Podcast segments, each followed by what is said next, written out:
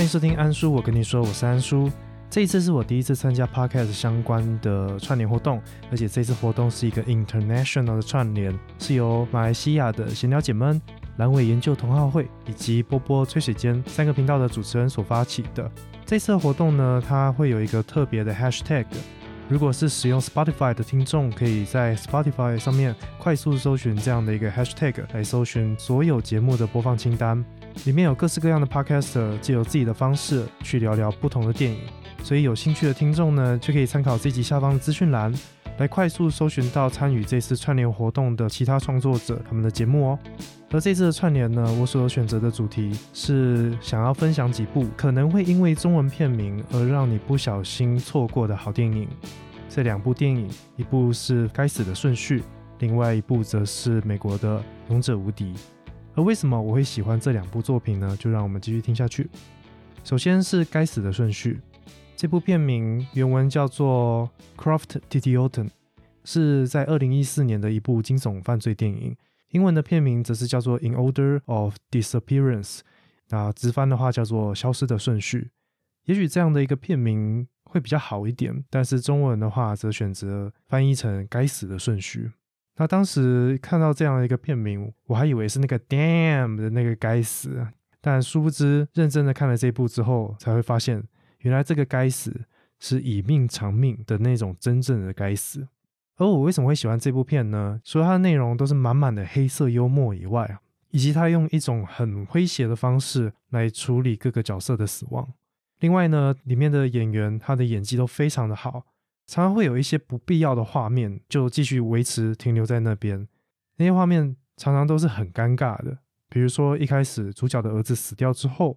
在停尸间将儿子的尸体从冰柜拉出，再慢慢的将这个尸体提高到比较好瞻仰的一个高度的时候，旁边的医护人员一脚一脚的踩着类似千斤顶的装置，发出嘎叽嘎叽嘎叽的金属声，而那个时候镜头完全没有停下来，就看着伤心欲绝的夫妻以及一位有点不耐烦的警官，就这样子在那边拍了好几秒，我个人是觉得很可爱啦。虽然是一个很难过的一个场景，但是同一个时间，我又想着那些演员完全不能笑场，就把情绪继续维持在那里。当下就非常享受这样一个尴尬的场景以及他的安排，然后同时也非常敬佩演员他们的专业。那这样的一个尴尬、奇怪并且刻意留下来的镜头呢，在这部片里面非常非常多。那最后一个喜欢的原因，是因为这部电影非常的安静。有许许多多的镜头都是随着男主角，也就是一位父亲，他是这个镇上铲雪车的驾驶，那你就会随着他静静的、慢慢的在路上开着这台铲雪车，那旁边就扬起了道路上的积雪，这样子就还蛮会营造一种孤寂感，但是同时又有它的美在里面。那这部电影到底在讲什么？其实非常的简单，这边先稍微无雷的跟大家介绍一下。我觉得这部片很像是有名的《即刻救援》，也就是《最强爸爸》，好，还有另外一部《私情教育》两个的合体。但是合体之后呢，唯一的差别就是主角并没有太强，他就是一个爸爸，顶多是有一点点的过去，所以在打斗啊，或者是在武器的使用上，并没有那么的成熟，也并不会有很强烈的打击感什么的。但也因为这样子，才跟现实更贴近。那也因为这样子。才会呈现各式各样的黑色幽默。那这些就晚一点再跟大家继续分享。而这一个故事就发生在挪威冰天雪地的时候。主角这个家庭也是移民来到挪威，父亲就像刚刚讲的，他是一位铲雪车的驾驶。刚获得挪威的最佳公民的那一个晚上，他的儿子莫名其妙被绑架并且杀害，以过度用药的方式呢，让他猝死在车站外面的长凳上面。那隔天当然就被警方发现，并且通知了主角以及他的老婆，也就是孩子的妈。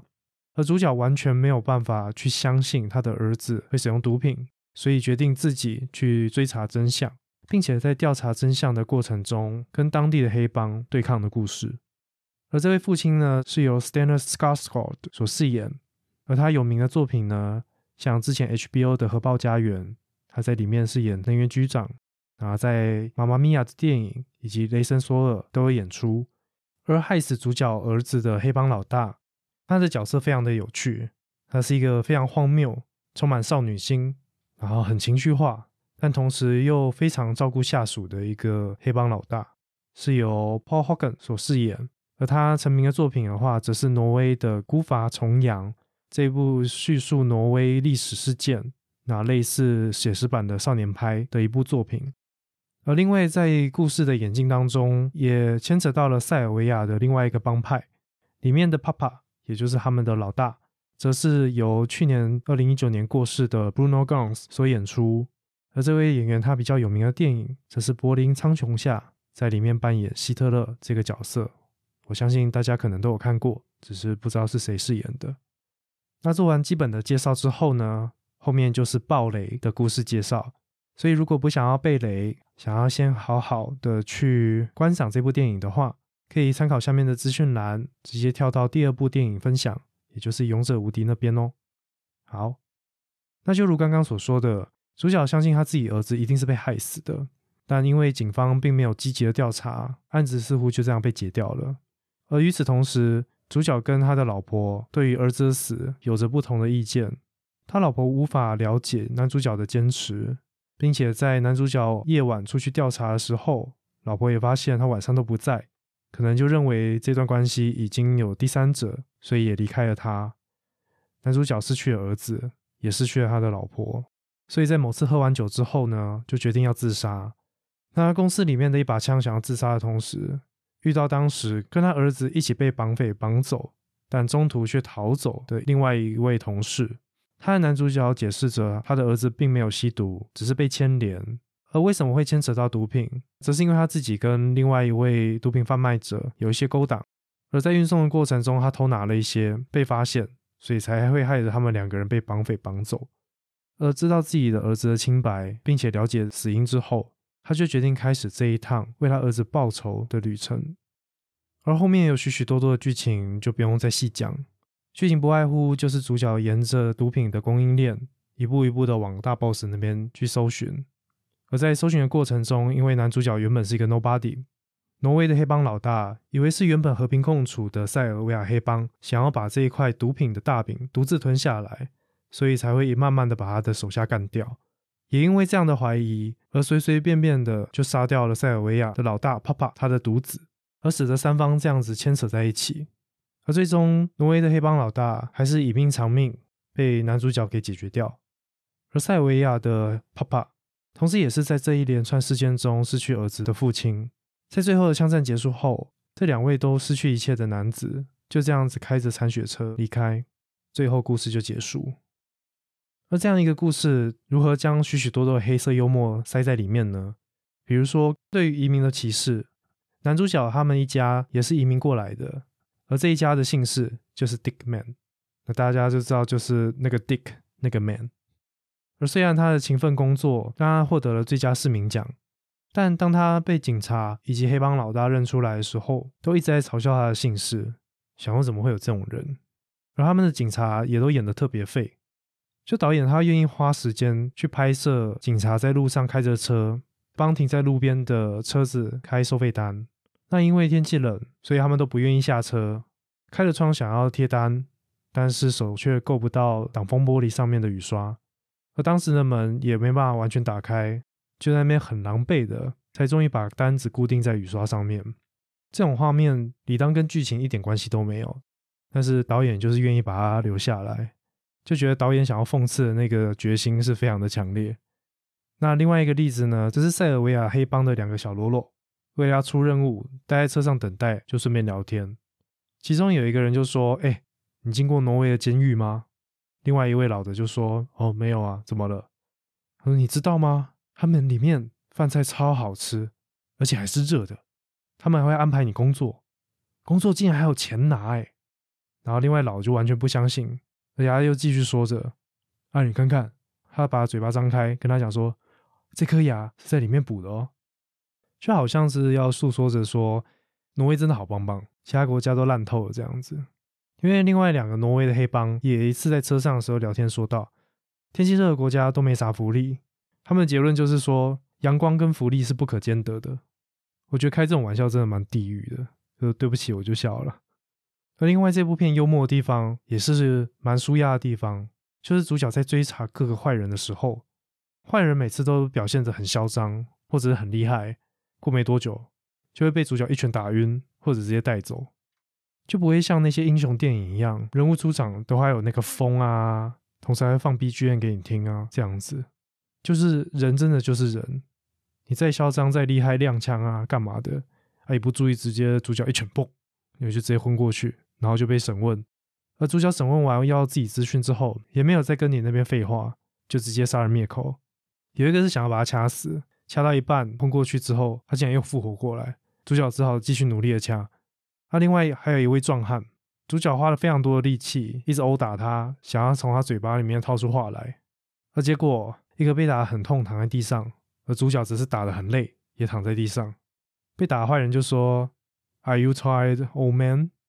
那主角也没说什么话。就只是点点头回应他。过没多久，两个人就一起笑了。但笑着笑着，男主角就把身边的一把枪掏出来，把他毙了。就是没有再跟你客气，也没有再跟你开玩笑。因为我真的相信，真正的坏人想要干事的人，他也不会跟你讲说你的遗言是什么啊，然后留了很长很长的时间让你有救兵可以来救你，这些都太不现实了。反而这样子非常的狼狈，非常的辛苦，这样的表现才真的是现实会发生的事情。而刚刚也有提到，他一个很特别处理每个角色死亡的方法，他的手段，就是当一个角色死掉并且被处理掉之后，电影画面就会直接切到变黑屏，然后会秀出绰号以及这个人他的本名，有点像是给这个人一个 respect 吧。那另外在名字的上面会有一个十字架。那一开始死掉的都是挪威人，所以就没什么感觉。结果开始死掉的是塞尔维亚的黑帮的时候，诶，他的十字架竟然就换了，好贴心哦！他会随着那一个死掉的人的宗教信仰而去改变上面的图案，我觉得也是这部片充满小巧思的地方。就如果喜欢在电影中找小细节的听众的话，我相信你们会 enjoy 这部片。而里面的一大卖点，我相信就是这一个挪威黑帮老大，他是一个年轻的黑道富二代，家里非常有钱。那刚刚也有讲到，他其实是一个神经质，然后少女心喷发。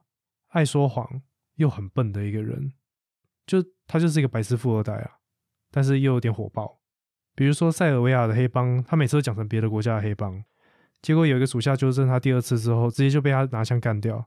那或者是在剧情当中，他儿子被绑架走了，他非常的焦虑，非常的急躁，而当下他所选择的是利用榨红萝卜汁这件事情来去拟平心中的焦躁。那那个画面拍完不到几秒之后，就看到他身边所有的属下手上就个个拿着一杯红萝卜汁，就大家不准浪费，都一定要给我喝掉。所以他每一个穿着西装的彪形大汉就拿着一杯红萝卜汁站在那边跟他开会，讨论着接下来该怎么办。我相信大家去看就会对于这个角色又爱又恨。你可以去注意他跟他老婆之间的互动，还有他每次开会都会亲手拿着咖啡分送给他的属下。就是这部电影的所有角色都有许许多多的小细节，你可以去感受一下他是什么样的一个人，也是因此你就会对于这个角色有更多的感情，更多的连接。这真的是一位好的演员配上好的编剧，他们能够呈现的一个作品。所以我真的非常推荐，如果喜欢这一类型电影的听众们，不要因为它的中文片名该死的顺序而耽搁了这一个非常有趣的挪威电影。第二部要跟大家分享的，则是叫做《勇者无敌》的这部电影。这部电影的英文名称叫做《Warrior》，大陆有直翻叫做《勇士》。大家看到这部电影的名称，不知道会有什么样的感觉？似乎是一部非常热血的电影。而当初我也是抱着这样的一个心态，想要去好好在我周末上午观赏完这部电影之后，想要抱有非常热情、非常热血的一个心情来迎接我的周末。那也的确，这部电影是少数成功的拳击格斗类型电影。但是当时看完之后，我是哭着不成人形，眼睛肿得像米糊一样的出门，所以它才被我归类成中文片名，把我搞得很困惑的一部电影。而这部作品在台湾似乎没有很红，但不要小看它，这部二零一一的剧情片在 IMDB 上面有八点一的高分，并且在 IMDB 上面的总排名在一百七十三名这样的一个位置。是非常非常厉害的一部作品哦。而这部电影的故事其实非常的简单，它在讲述着一个破碎的家庭，因为一场拳击比赛而遭遇到了一连串的事情，而在这过程中，各个角色试着去放下过去的各种成见、各种误会，以及修复彼此之间的不信任以及伤痕。就是这样一个简单的故事。而我非常推荐这部电影的原因，包括了它的使用的音乐跟所有要叙述的事情搭配的非常的好，而在镜头语言上面也使用了非常多的特写，还有摇晃的镜头，去呈现当下他想要表达的一些情绪、一些处境。而除了情绪的堆叠、气氛的营造以外，他们也请来非常厉害的演员，有许多多重要的镜头都不是用说的，而是靠演员的演技来展现出更高层次的张力。这部电影有三个主角，首先是这个家庭的爸爸，他是由 Nick Nolte 这个演员所饰演的。他其他作品中我有看过的就是《深夜加油站遇到苏格拉底》，而在剧情当中，他是一位退伍的军人，之后是一位拳击的教练，但是他有酗酒以及家暴的问题。而再来就是哥哥，他叫 Brandon，是由 Joe Acton 所饰演的，而他有名的作品呢，则是《红雀》这部谍报片里面的美国的军官。他在《勇者无敌》当中是一位受欢迎的高中物理老师。他过去也曾经以拳击为业，但他的拳击能力并没有像弟弟那么好。而最后终于当上了物理老师，并且他拥有一个家庭，有两个女儿。但其中一位女儿她的心脏并不是很好，所以这个家庭承受着非常高的医疗支出。所以 Brandon 跟他的老婆平常都有自己的班，下班之后还要兼差，努力的去偿还他们的房屋抵押。但限期已经快到了，所以非常急需要钱。而第三位主角弟弟则是 Tommy，是由我非常喜欢的演员 Tom Hardy 所饰演。那他的其他作品就非常的多，大家应该有听过，像是《黑暗骑士》三部曲的第三部《敦刻尔克大行动》、《全面启动》、《神鬼猎人》、《疯狂麦斯》以及《猛毒》。而在这部片中，他的角色 Tommy 从小就展现出拳击方面的资质。也受到父亲的爱戴以及重视，但在十四岁那一年，因为父亲的酗酒以及家暴问题，原本跟哥哥 Brandon 约好了三个人要逃家，但因为 Brandon 当时舍不得跟自己的女朋友分开，就放弃了原本的计划，让弟弟跟妈妈两个人逃家。而逃家之后，再也音讯全无。但其实，在逃家的当下，妈妈已经生病了，而过没多久也就过世。而一无所有的 Tommy 就决定加入了海军。但因为发生了一些意外，所以他逃离了战场，漫无目的的生活，没有太多选择的他跑回来找他的父亲。而这一部电影的故事就是从这一刻开始。接着，因为当时的一场大比赛，这个家中的三个人开始有些互动，而接下来就会是故事的暴雷。所以，如果一样想要自己先好好的观赏这部电影的话，欢迎在观赏之后来到频道的 IG 或者是 Apple Podcast 来跟我们做互动。这场 MMA 大比赛叫做斯巴达锦标赛，冠军呢可以独得五百万美金这样子的高额奖金。Brandon 就像刚刚讲的，他有非常大的经济压力，因为女儿生病的关系，家里非常需要一笔钱，好让他们这一个屋子可以继续住下去，否则就会被法拍，没有地方可以住。他跟他老婆虽然努力的兼差。但是那个收入完全不够，所以私底下，Brandon 跑去了业余的拳击场进行表演的比赛，来赚取更多的收入。但也因为学校并不推崇这样子的拳击比赛的运动，所以身为物理老师的 Brandon 在校方得知了这个消息之后，就对他执行了留职停薪这样的一个处分。对于这个家庭的话，真的是雪上加霜。而 Tommy 呢，在战场上遭遇到的意外。他的弟兄们在一次友军的误判下受到了轰炸，只有他自己一个人活下来。而原本如同他家人的兄弟们就这样忽然离去，他顿时失去了人生的重心，决定要逃离战场。而唯一支持他继续活下去的是想要去照顾其中一位最好的弟兄，他的遗孀。而这件事情到底有多重要？这部片其实用一种方式来呈现给大家。也就是汤米这个角色，在整部片唯一一次开心的笑，并且讲了很多话的时候，就是跟这位遗孀在讲那一通短短的电话。其余的时间，他的话非常的少，而且看起来充满了悲伤，充满了怨恨。所以这场比赛对他来说，是能够来支持他兄弟的家庭最好的方法。所以他选择了参加比赛，因为他从小就很能打。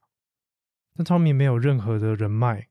所以，即便当年非常怨恨他的父亲，但为了参加这场比赛，还是需要有一位教练。所以他回到家乡，请他父亲来担任他的教练。而对于老爹而言，这场比赛至少是他跟 Tommy 之间能够修复关系的唯一机会。即便他们一开始就丑话说在前头，就只是训练而已，没有其他任何意义。但身为观众的我们都知道，说这一切一定能够带来些什么，只是知道这一切将会走得非常的困难。但为什么父亲过去不好的行为，却会让 Tommy 跟 Brandon 之间形成这么不好的关系？除了刚刚所讲的，Brandon 当时为了自己的女朋友而放弃了跟 Tommy 还有妈妈逃家这件事情以外，Tommy 逃家后独自一个人照顾生病的母亲，而且 Brandon 之后看似也过得还不错，他就觉得说，原来你只是为了过好日子而继续留下来在家里。而 Tommy 对于父亲的怨恨，除了过去种种家暴的行为以外，他也不解着为什么父亲从来没有来找过他们，即便父亲其实有找过。但因为没有进一步的作为，所以伤透了 Tommy 的心，也因此一步一步的将自己的心封闭。而 Brandon 对于 Tommy 的不理解，包括了逃家之后音讯全无，让他第一时间没有办法去知道，甚至是去参与他母亲的辞世。而过了十四年汤米回来，第一时间竟然是去找爸爸，那个不能原谅的爸爸。他完全不能理解，他似乎只原谅了爸爸。却不能原谅身为哥哥的自己，所以就这样，这个家庭关系非常的恶劣。一位失能的父亲造就了破碎的家庭。老爹跟汤米的相处勉强只是为了训练，而 Brandon 则是利用自己的人脉找到了另外一位教练，也在音乐机会下取得这场斯巴达锦标赛的入场券。这部片用了蛮多的细节去展现出 Tommy 跟 Brandon 的不同，在外表上。一位是黑发，一位是金发。行为举止上，Tommy 讲话充满着口音，也因为过去的种种，让他染上了酗酒、药物成瘾，以及对于人的不信任所展现出来的焦虑、不安或者异常的安静。而 Brandon 则像是一个大家所熟知的都市人，并且拥有许多的后援，包括家人，包括朋友。而在打法上也非常的不同，Tommy 从小就很强。到现在这个岁数还是一样，在每一场的比赛上都非常快的把对手给 KO 掉，就直接把对手打晕，并且他也非常的嚣张，击倒对手之后就会直接离开现场，离开擂台。而 Brandon 的主要的技能则是着重在于擒拿术，借由等待对手的失误来进行切入，使出关节技之后让对手投降来赢得胜利。所以在那之前，Brandon 常常就是一个挨打的份上。比赛之前，大家也非常的不看好 Brandon 这样一个高中物理老师来参加 MMA 这种专业的比赛。只是就随着比赛的进行，我们就随着现场的观众还有导播台一样，一步步的在更认识这两位主角。Tommy 因为这次比赛表现得非常的特殊而成名，也间接的让在战场上被那一群曾经被他拯救的美国大兵给认出来，并且投稿。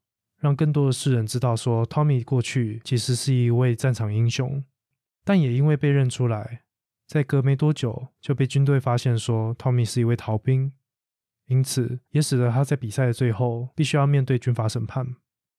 而 Brandon 则是跟刚刚所说的一样，一开始并不被看好，初登场也被揍得很惨，但一步步的破关斩将，打败大家原本看好的对手，甚至是另外一位不曾输过的俄国选手。所以在一连串的激战之后，Tommy 跟 Brandon 就在决赛的舞台上要进行最后的对决。简单来说，这个故事就是这个样子。但如果这部片只是这样子的话，它顶多就是一部拳拳到肉的拳击电影，绝对不会被大家推崇成这样。那我也不会哭着出门。这部电影有许许多多的哭点，那当然就是跟亲情有关。老爹的这个角色非常的可怜，他的确做错了非常多事情。但他也努力的改过自新，但都没有被自己的孩子给接受。有一幕是老爹想要跟 Brandon 说弟弟已经回来的好消息，所以就亲自开着车跑到 Brandon 的家外面等他。但 Brandon 看到老爹的态度非常的不友善，首先问他的手脚有没有问题，如果没有问题的话，为什么不用电话讲？为什么不用写信的？就展现出 Brandon 完全不想要再见到他的父亲。并且对于老爹戒酒快要一千天这样子的一个记录嗤之以鼻，甚至也对于 Tommy 的回归很讽刺的跟老爹说：“对啊，你的儿子回来了，，Tommy 才是你的儿子。表现出他对于过去因为弟弟的优秀表现而被冷落的他，心里是有多么的不平衡。而就在他强行结束对话之后，想要进屋子里去，来应门的是 Brandon 的整个家庭，包括他的老婆以及两个女儿。在外面的老爹，也就是这两个小女孩的爷爷，一个人站在漆黑的大马路上说：“这是我的孙女吗？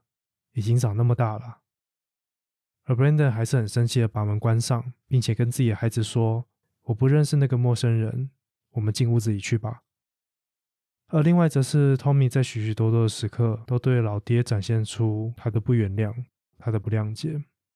一开始初见面，老爹就对于过去的种种跟 Tommy 道歉，但 Tommy 只是淡淡的回他说：“我们等这句 sorry 好久了。”而这边所谓的“我们”也包括了已经逝去的母亲。也就代表着这一句 “sorry” 早就来不及了。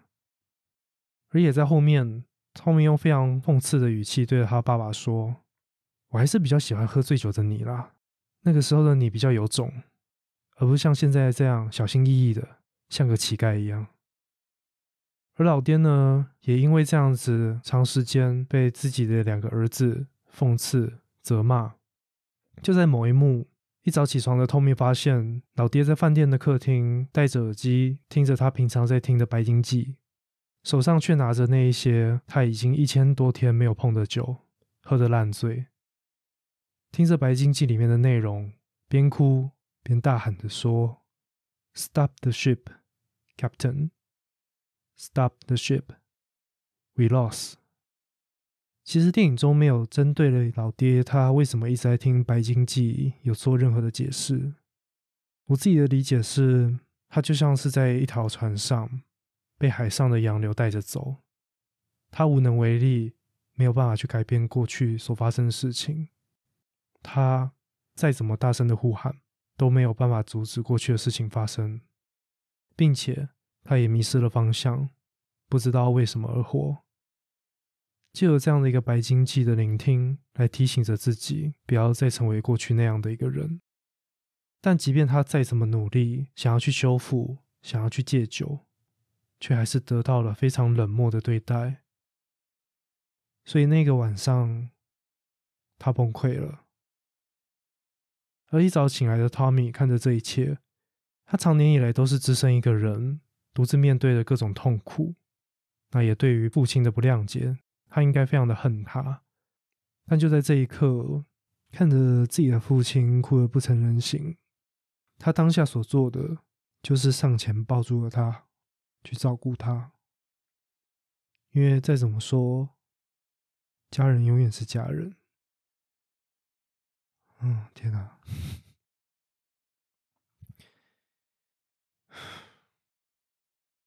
那最后一个最大的哭点。就是在最后一场兄弟的对决冠军赛的时候，因为父亲崩溃的那一天就是决赛的当天早上，在汤米的照料之下，父亲终于睡去。那也因此，汤米在冠军赛的时候就只有一个人出席。那也在擂台上，身为对手的 Brandon 看到汤米后问的第一句话就是：“Where's Pop？” 虽然恨一个人，但是心里其实还是很在意，为什么爸爸没有出现。但此时的汤米并没有回答，可能某种程度也是在保护他爸爸吧，不想要让他知道父亲脆弱的一面。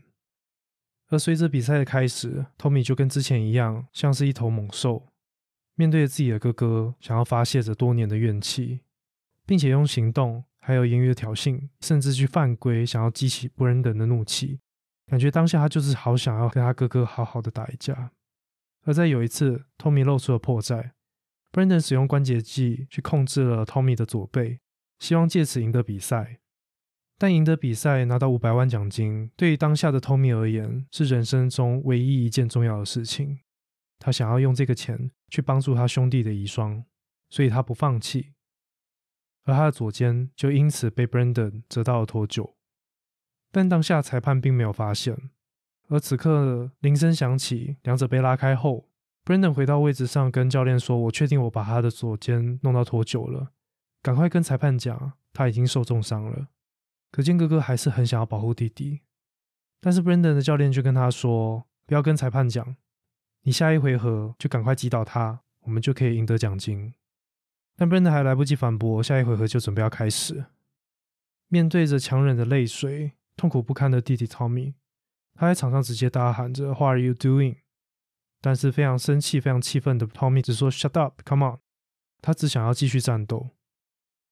在这个擂台上，他只能孤军奋战。他没有教练，也没有亲友帮他加油。他必须一个人忍着痛，忍着泪水。奖金像是他的最后一条生命线，支持着他。而这场比赛就像他人生的缩影，他总是一个人独自的面对。而接着铃声响起，回合开始。只是背景音乐再也不是嘈杂的观众以及播报员的声音，这些杂讯渐渐的退去，而渐渐响起的是 The National 的《About Today》这首歌，轻轻的吉他以及鼓声。